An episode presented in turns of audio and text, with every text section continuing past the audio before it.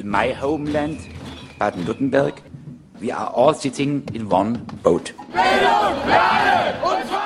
Ihr hört Fokus Südwest, zusammengestellt am 6. April 2023 bei Radio Dreigland 102,3 MHz Freiburg durch Konrad.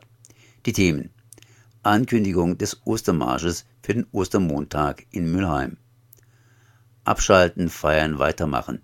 Der Atomausstieg ist noch nicht vorbei.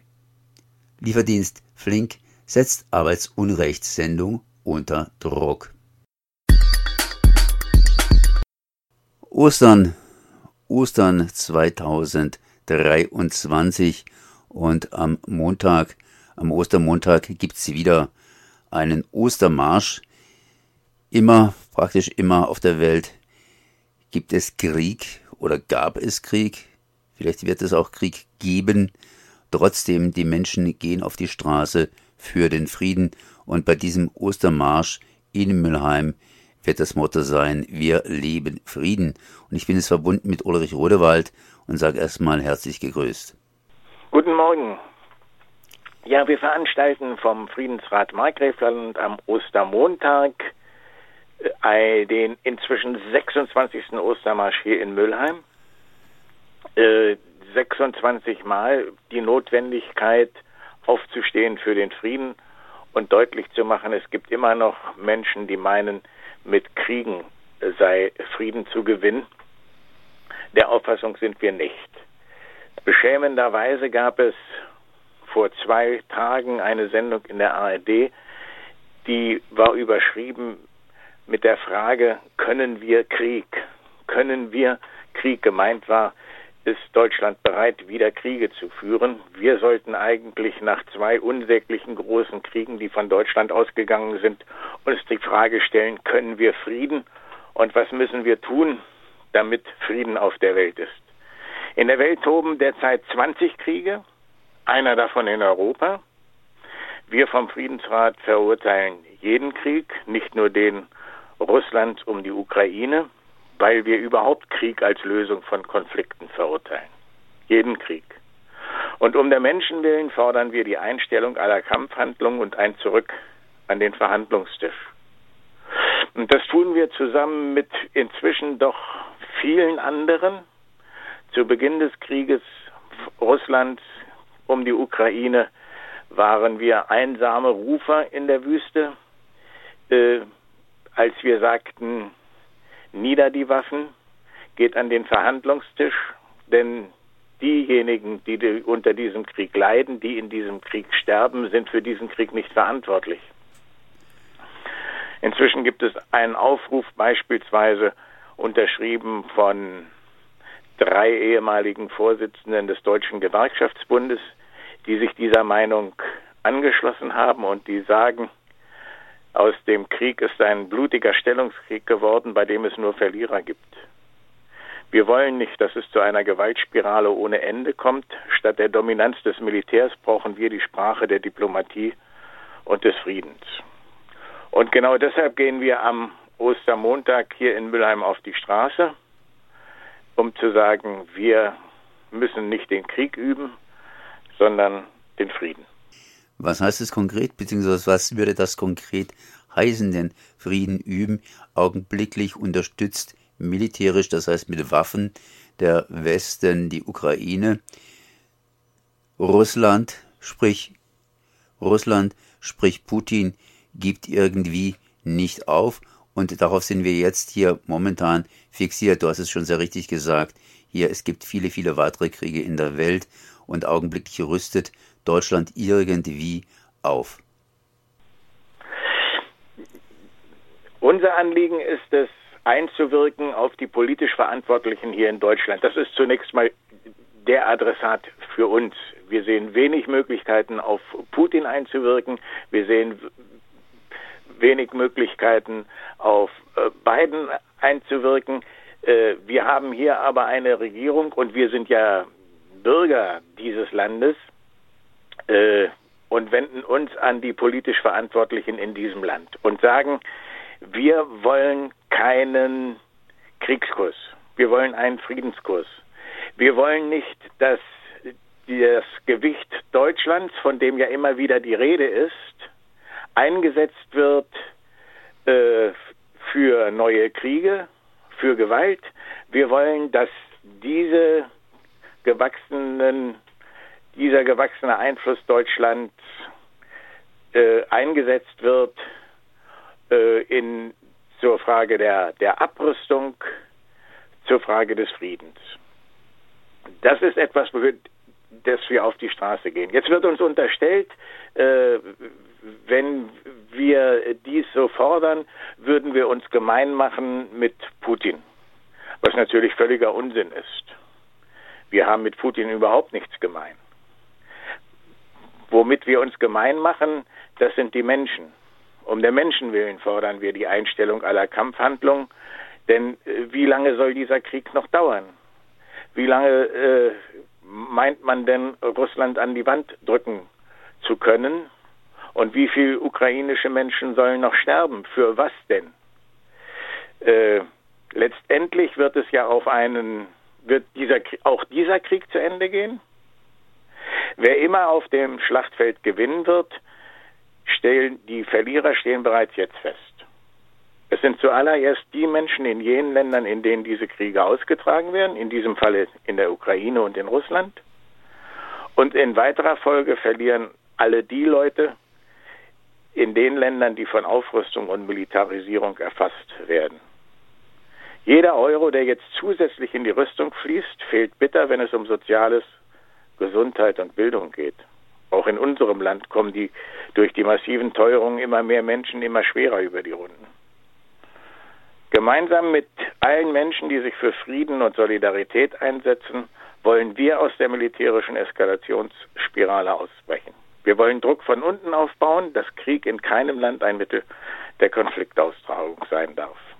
Und alle Bemühungen unternommen werden, den Krieg in der Ukraine unverzüglich zu stoppen und das Leid der Menschen zu lindern. Und deshalb laden wir alle ein, sich zu beteiligen am Ostermarsch in Müllheim. Ostermontag, 10. April, 14 Uhr, Robert-Schumann-Kaserne in Müllheim.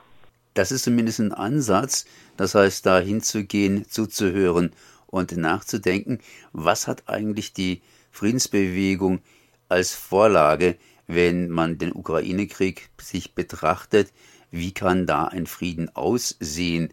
Gibt es da irgendeine Überlegung oder gibt es da nur die Aufforderung, endlich Frieden zu machen? Wie kann der Frieden aussehen? Das, der Frieden wird verhandelt werden müssen. Ähm, zu welchen Konditionen das passiert, ist heute noch nicht absehbar. Was wir nur befürchten, ist, zu, zu meinen, so wie es jetzt von, von westlicher, von NATO-Seite geschieht, äh, man könnte, äh, es könnte zu einem sogenannten Siegfrieden kommen und Russland würde schon irgendwann klein beigeben. Also man müsste Putin nur wie einem kleinen Kind mal etwas auf die Finger hauen oder auch etwas doller auf die Finger hauen. Und dann wird er sagen, au, und zieht sich wieder zurück und sagt Verzeihung. Äh, das wird ja so nicht ausgehen. Selbst der amerikanische Außenminister spricht ja schon davon, dass es möglicherweise doch dazu führen wird, dass die Ukraine nicht alle ihre Ziele, also die Rückgewinnung sämtlicher Territorien, die von Russland besetzt sind, zurückzubekommen, erreichen wird und dass es deshalb notwendig sei, auch ins Auge zu fassen, an den Verhandlungstisch zu kommen. Und darum geht es. Warum soll dieser unsägliche Krieg noch ein Jahr dauern, wenn am Ende doch Verhandlungen stehen, von denen man natürlich noch nicht weiß, wann werden, wann werden sie beginnen, wie werden sie enden, mit welchem Ergebnis werden sie enden. Das ist so bei Verhandlungen. Ähm, und in der Zwischenzeit sterben weiterhin Tausende von Menschen, werden zerfetzt, verlieren ihr Heim, werden um ihre Zukunft gebracht. Und deshalb ist zunächst mal unsere Forderung ganz klar zu sagen, die Waffen nieder, Schluss mit diesem Krieg, zurück an den Verhandlungstisch und dann wird man sehen, was dabei herauskommt. So, Ulrich Rodewald, Friedensrat Markgräfler Land. Der Ostermarsch findet statt am Ostermontag, 14 Uhr, Ostermarsch, beginnend an der Kaiser, an der Kaserne Müllheim. Ich danke mal für dieses Gespräch. Irgendwie, wir haben Anfang April und ich höre nichts, so direkt zumindest, von Weiterlaufen lassen unseres geliebten Neckar-Westheim AKWs. Das heißt, da gehe ich hin und denke mir, das könnte ja doch vielleicht eventuell doch noch abgestellt werden. Zumindest ist der Atomausstieg am 15. April 2023 jetzt schon deutlich näher gerückt und dann äh, ja, dürfte das wohl auch klappen. Ich bin zumindest hier verbunden mit Axel Meyer, Mitweltstiftung und Ex-BUND-Geschäftsführer in Freiburg. Ich sage erstmal herzlich gegrüßt. Ja, hallo. Ja, äh, es geht ja nicht nur um dein, wie du in der Anmoderation gesagt hast, geliebtes Neckar-Westheim, sondern es geht auch um die Atomkraftwerke Emsland und ISA 2. Also es geht im Prinzip um die letzten drei deutschen Atomkraftwerke. Äh, und ich finde, dieser Atomausstieg am 15.04.23 ist schon ein bisschen ein erstaunliches Phänomen. Seit wann setzen sich in a rich man's world die Vernunft gegen die Macht, die Nachhaltigkeit gegen die Zerstörung und die Kleinen gegen die Großen durch.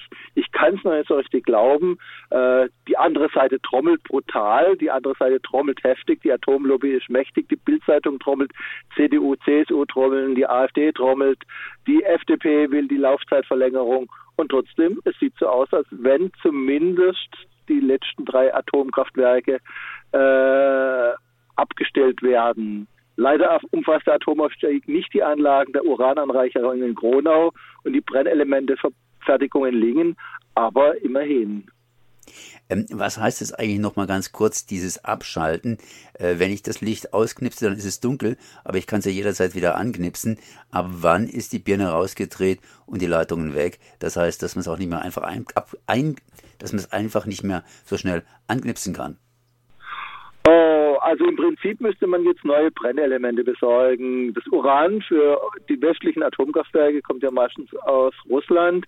Äh, die Brennelemente müssen speziell gefertigt werden.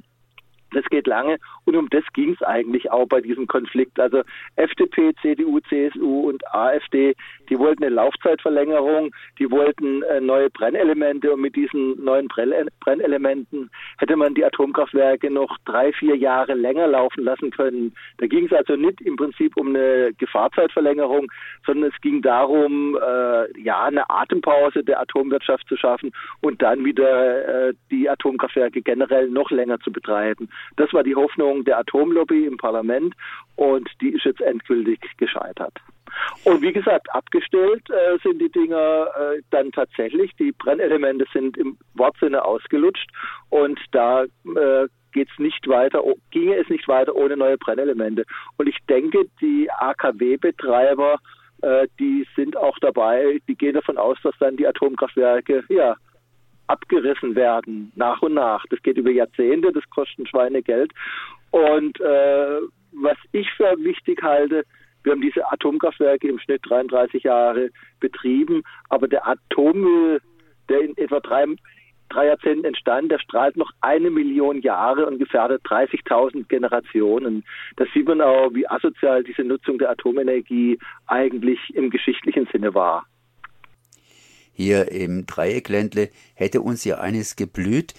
Einiges, das heißt geblüht hat hier äh, Fessenheim. Was wäre noch im Dreieckländle los gewesen?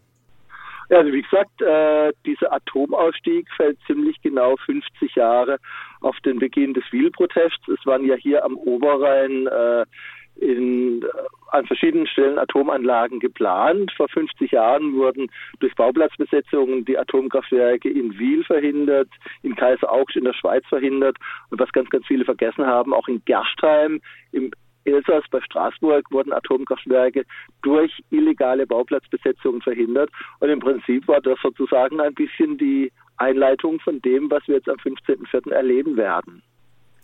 Du hast auch erwähnt, diese Langzeitgefährdung durch Atommüll. Ist da auch was geplant im Dreieckländle?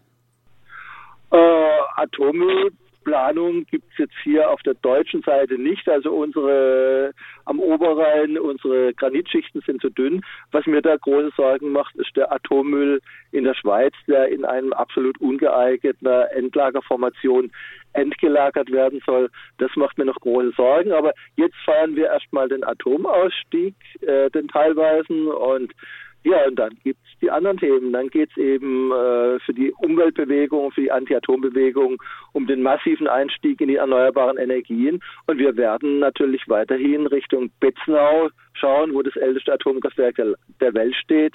Wir werden nach Leibstadt schauen, wo ein äh, Reaktortyp steht, wie in Fukushima. Wir werden äh, der Schweiz in Sachen atomares Endlager ein bisschen auf die Finger schlagen müssen. Aber das sind alles Themen der Zukunft und ich finde, wir sollten jetzt auch ein bisschen diesen Teilerfolg feiern. Die Umweltbewegung und die Sozialbewegung neigen immer dazu, das Fass nur halb äh, das Glas nur halb leer zu sehen. Äh, es ist aber auch manchmal halb voll und ich finde das jetzt einfach mal gut, dass wir hier gegen diesen massiven Widerstand der Lobbys zumindest einen kleinen Fortschritt erreicht haben. Also wie gesagt, wenn wir äh, tatsächlich äh, diesen Atomausstieg erreichen, dann haben wir die globalen Zerstörungsprozesse ein bisschen entschleunigt, ein bisschen verlangsamt und einen kleinen wichtigen Teilerfolg erzielt. Nicht mehr, nicht weniger und es zeigt trotzdem, es lohnt sich zu engagieren. Es geschehen noch Zeichen und Wunder. Das heißt, Axel nein, nein, nein, nein, nein, nein, Zeichen, nein, nein, Zeichen und Wunder ist was ganz anderes. Zeichen und Wunder. Da haben sich Menschen 50 Jahre lang engagiert, haben ihren Arsch hochgekriegt. Äh, da hat sich vieles verändert und das, äh, das sind keine Zeichen und Wunder, das äh, ist tatsächlich ein erkämpfter Fortschritt. Und was sich tatsächlich auch geändert hat, also wie gesagt, ich bin ja jetzt schon 50 Jahre dabei. Vor 50 Jahren waren die Argumente des Umweltschutzes, des Menschenschutzes, der Radiologie waren auf unserer Seite. Aber was sich geändert hat, ist einfach auch die Ökonomie. Zwischenzeitlich ist Strom aus Wind- und Sonnenenergie wesentlich billiger als als Strom aus neuen Atomkraftwerken. Das sieht man ja in, in Frankreich, wo die Atomwirtschaft auch nicht nur technisch, sondern auch ökonomisch am Ende ist. Und jetzt zwischenzeitlich ist ja auch die Ökonomie auf unserer Seite. Und wie sagte ein amerikanischer Präsident, it's the economy stupid. Also wie gesagt, auch die ökonomischen Argumente sind auf unserer Seite. Und das spricht auch nochmal für diesen Atomausstieg und für den Einstieg in die zukunftsfähigen, umweltfreundlichen, nachhaltigen Energien, die von CDU, FDP, CSU und von der AfD so massiv bekämpft wurden. Okay, das heißt, Axel Mayer bricht praktisch hier von seiner Seite aus das Interview ab und sagt, wir können mal ein bisschen feiern. Danke auf jeden Fall für das Gespräch. Ja, wir, wir, wir, wir, wir können und wir sollten feiern. Und es wäre jetzt einfach auch gut und wichtig, äh, in dieser in dieser Zeit vor und nach der Abschaltung auch noch ein bisschen den Hintern hochzukriegen. Weil, wie gesagt, die Atomlobby, die Atomlobbyisten, äh, die grün gestrichenen Atomlobbyisten, die Scheinökologen und Scheinökologinnen der Atomlobby, die trommeln jetzt im Moment gerade massiv und, äh, und versuchen noch ein bisschen die Stimmung zu kippen. Aber es lohnt sich zu feiern.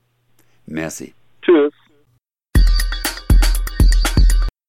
Erster Mittwoch im April. Und das heißt wieder Arbeitsunrecht Radio, sprich äh, am, ja, um 19 Uhr beziehungsweise am Donnerstag um 11 Uhr ist das Team um Elmar am Starte und wird uns berichten aus der Arbeitswelt heraus. Und ich sage erstmal herzlich gegrüßt.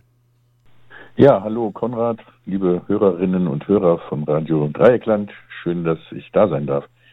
Ich habe es ja schon gesagt, es geht hier um Arbeitsunrecht, über das ihr berichten werdet.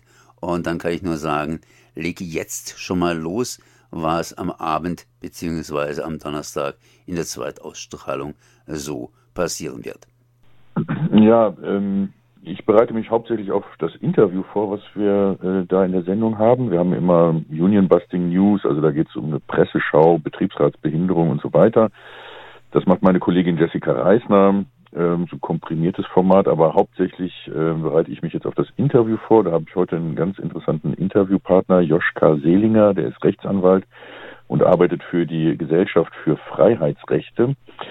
Und ähm, ja, zum, zur Arbeitswelt und zu äh, Union Busting gehört auch immer die ähm, Einschränkung der Meinung, Meinungsfreiheit und die Verfolgung von Leuten, die äh, ja Sachen öffentlich machen. Und wir sind da jetzt selber ins Fadenkreuz geraten.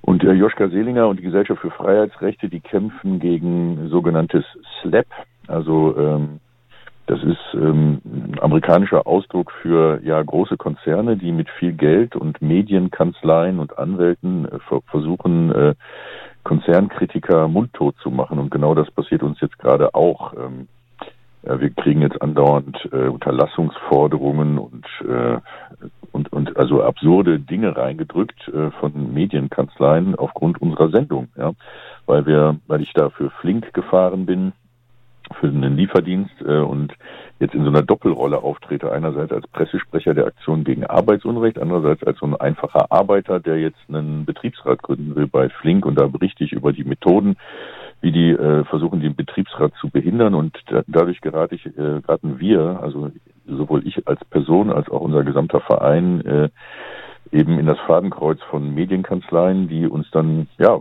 dann will man mal wieder eben 7500 Euro, weil ich angeblich irgendwas gesagt habe, was ich nicht hätte sagen dürfen und so weiter. Und das kann einen schon, ja, es treibt uns äh, mit unseren bescheidenen finanziellen Mitteln an den Rand der ähm, Insolvenz. Ähm, beziehungsweise wir müssen jetzt äh, eine, eine Solidaritäts- und Fundraising-Kampagne machen, um uns dagegen äh, aufzustellen.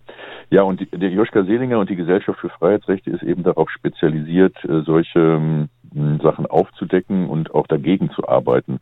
Gibt es in den USA schon äh, Gesetze gegen dieses Slapping, also gegen rechtsmissbräuchliche Klagen, die nur darauf abzielen, äh, einen fertig zu machen.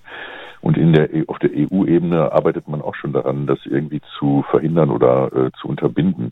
Und das ist total interessant, weil diese Methoden äh, eben de, genau dem ähneln, wie auch Betriebsräte fertig gemacht werden. Die werden dann ja auch mit äh, äh, mit so einer Maschinengewehrartig abgefeuerten ähm, ähm, Abmahnungen, Kündigungsversuchen und solchen Sachen, Hausverboten, äh, regelrecht überzogen. Und da gibt es also viel Überschneidungen. Na, jetzt habe ich viel geredet, Konrad. Bist du noch da? Sorry. Ja, ja, ich höre ich hör erstmal zu und habe dich erstmal reden lassen, weil ich auch wissen wollte, was ist momentan los. Das heißt, du hast es ja schon berichtet, ihr werdet hier behindert oder anders ausgedrückt wohl, du persönlich wirst behindert, indem du mit Klagen überzogen wirst. Habe ich das jetzt richtig verstanden? Und zwar in Bezug auf das, was du da gemacht hast.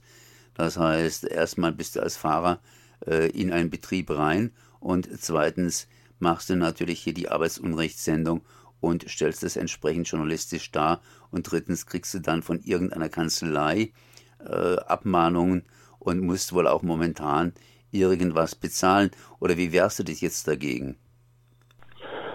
Ja, äh, bezahlen werden wir das nicht, sondern wir müssen darum prozessieren dann wieder. Also wir sehen uns andauernd vor Gericht. Also ja, die wollen, äh, was sie im Grunde wollen, ist, was sie auch bei vielen Gewerkschaftern, äh, Betriebsräten äh, erzeugt haben. Das ist also für, für Gewerkschaftssekretäre, Betriebsräte ganz normal. Das, äh, da gibt es also so eine Angsthasenkultur. Ja? Oh, das darf ich nicht sagen, da darf ich nicht drüber reden, das ist verboten. Also eine Schere im Kopf, wenn ich jetzt dies und das sage, dann kriege ich wieder eine Abmahnung oder wieder einen, äh, eine Unterlassungsforderung. Ja, das kostet alles Geld, selbst wenn wir das jetzt äh, ähm, und Zeit vor allen Dingen und Energie, selbst wenn wir das jetzt abwehren, wo ich guter Dinge bin, also die, diesen ganzen Schrott, den die da bringen, aber natürlich müssen wir trotzdem unseren Anwalt bezahlen, der will auch irgendwo von leben und das kostet unheimlich viel Zeit, diesen ganzen Mist äh, zu bearbeiten. Das sind dann auch immer lange Schriftsätze. Ja, und unsere Sendung Arbeitsunrecht FM wird halt von diesen Kanzleien jetzt, äh, von irgendwelchen Hiwis oder so, die armen Schweine müssen sich jetzt alles das reinziehen, was ich da sage und versuchen, zu konstruieren, dass da irgendwas wieder nicht gestimmt hätte und, ähm, und mahnen uns dann ab. Also das äh, und versuchen zu erzeugen, dass wir am liebsten über Flink und diese aggressive Union-Busting-Kanzlei Push Wahrlich, die wir da jetzt am Hacken haben und einen ganz üblen Anwalt, also Tobias Push, dass wir dessen Namen möglichst gar nicht mehr nennen, weil das irgendwie gefährlich ist. Dass man, also das Eisen ist zu heiß, du solltest es nicht mehr anpacken, sollst da nicht drüber reden. Und das ist in Gewerkschaftskreisen eine ganz etablierte Kultur, ja, dass sie dann immer nur sagen, ein großes Unternehmen ein Automobilhersteller aus dem Raum Frankfurt. Jeder weiß, dass es Opel ist, aber man sagt den Namen dann schon gar nicht mehr und so. Also dass da immer so eine verschämte, versteckte Angstkultur ähm, entsteht. Also es ist interessant, was, was ich da jetzt am eigenen Leib erlebe und wir müssen es beschreiben und äh, uns klar machen. Aber es ist natürlich total ätzend und ähm, dieses Slapping, also Strategic Lawsuit Against Public Participation, also strategische Prozessführung gegen öffentliche Beteiligung. Also ist halt, wie gesagt, ein eingeführter Begriff. Und ja, es gibt da Journalisten, die brauchen dann tatsächlich äh, psychologische Betreuung oder so. Äh, das ist, äh, ist halt im Grunde institutionalisiertes Mobbing, Rechtsmissbrauch. Und ja, wenn du da so eine fette Kanzlei mit Millionenbudget, äh, ein Konzern mit Millionenbudget und eine fette Kanzlei oder sogar mehrere Kanzleien am Start hast, äh, dann kann ich das unheimlich fertig machen. Also es gibt auch Leute, die werden dann bespitzelt äh, im, im, privaten Bereich. Das passiert uns auch. Ne? Also zumindest auf Social Media wird dann verfolgt, was wir da machen und dann wird alles herausgekramt, was man finden kann, um äh, einen da irgendwie an den, an, an den Karren zu pissen. Wir kriegen auf einmal ähm, Briefe von der Landesrundfunkanstalt für Medien, weil angeblich unser Impressum nicht richtig ist auf der Webseite, was gar nicht stimmt. Aber komischerweise, dann rufe ich da an und äh, ja, wo das denn herkäme, ja, eine anonyme Anzeige. Komischerweise findet sich genau dieser Hinweis in den Schriftsätzen äh, vor Gericht bei Flink da irgendwas mit unserem Impressum. Also die arbeiten an allen Ecken und Enden. Das ist echt hart. Die haben Kapazitäten, die können da irgendwelche Berufsanfänger dran setzen, die können auch Detekteien äh, äh, mieten, was weiß ich was. Ähm, das, das, das lässt sich alles mit Geld, äh, lässt sich da viel machen.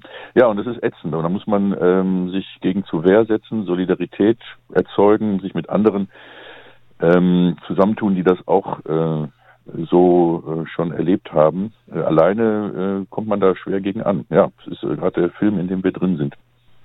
Ja, das hört sich schon ziemlich schlimm an. Ich nehme einfach auch an, dass Näheres auf der Webseite von euch zu finden ist. Ja, äh, nee, das müssen wir jetzt noch, äh, müssen wir noch, wir, wir arbeiten im Grunde im Moment daran, eine Kampagne äh, gegen diese Kanzlei Puschwalig, gegen dieses Slap, gegen Flink und gegen diese ganze, diese ganze Methode stärker in den Fokus zu nehmen. Also mir wird im Moment, ja, und darüber will ich jetzt mit dem Joschka Seelinger eben reden, äh, wie die vorgehen, äh, Gesellschaft für Freiheitsrechte. Die sind mit der Arbeitswelt bisher gar nicht so beschäftigt, sondern viel mit RWE, also Braunkohletagebau. Die sind äh, ganz übel. Tönnies hatten die allerdings auch schon im Programm, also diesen größten Schweineschlachter Europas. Da sind wir auch, äh, da gibt es also eine starke Überschneidung. Wir haben einen Aktionstag, einen sehr erfolgreichen gegen Tönnies gemacht und, ähm, und da mit eben Tierrechtlern und äh, Menschenrechtlern, Bürgerrechtlern zusammengekämpft. Und äh, ja, ähm, da gibt es also starke Überschneidungen. Und ähm, was mir jetzt immer klarer wird, die äh, Arbeitswelt, äh, den Kampf, den wir da führen für mehr Betriebsräte, Demokratie im Betrieb, das ist überhaupt nicht zu trennen von dem Kampf für Meinungsfreiheit, also freie Meinungsäußerung.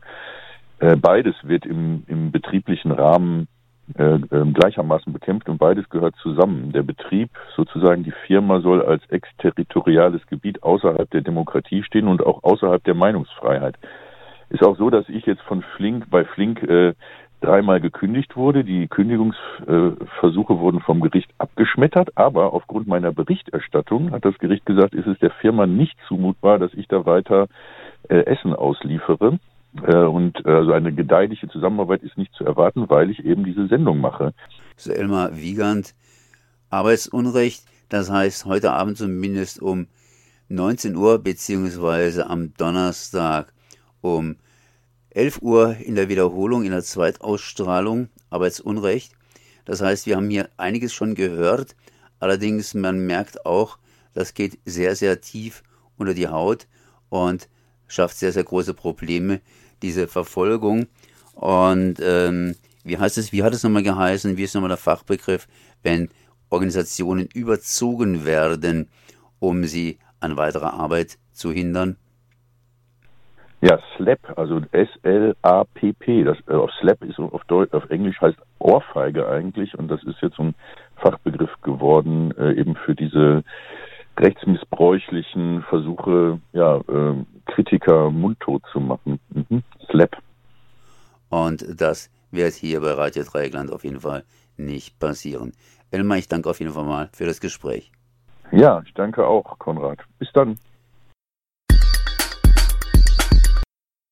Das war Fokus Südwest zusammengestellt am 6. April 2023 bei Radio Dreieckland 102,3 MHz Freiburg durch Konrad. gewaltfreien Widerstandes zur Wehr setzen.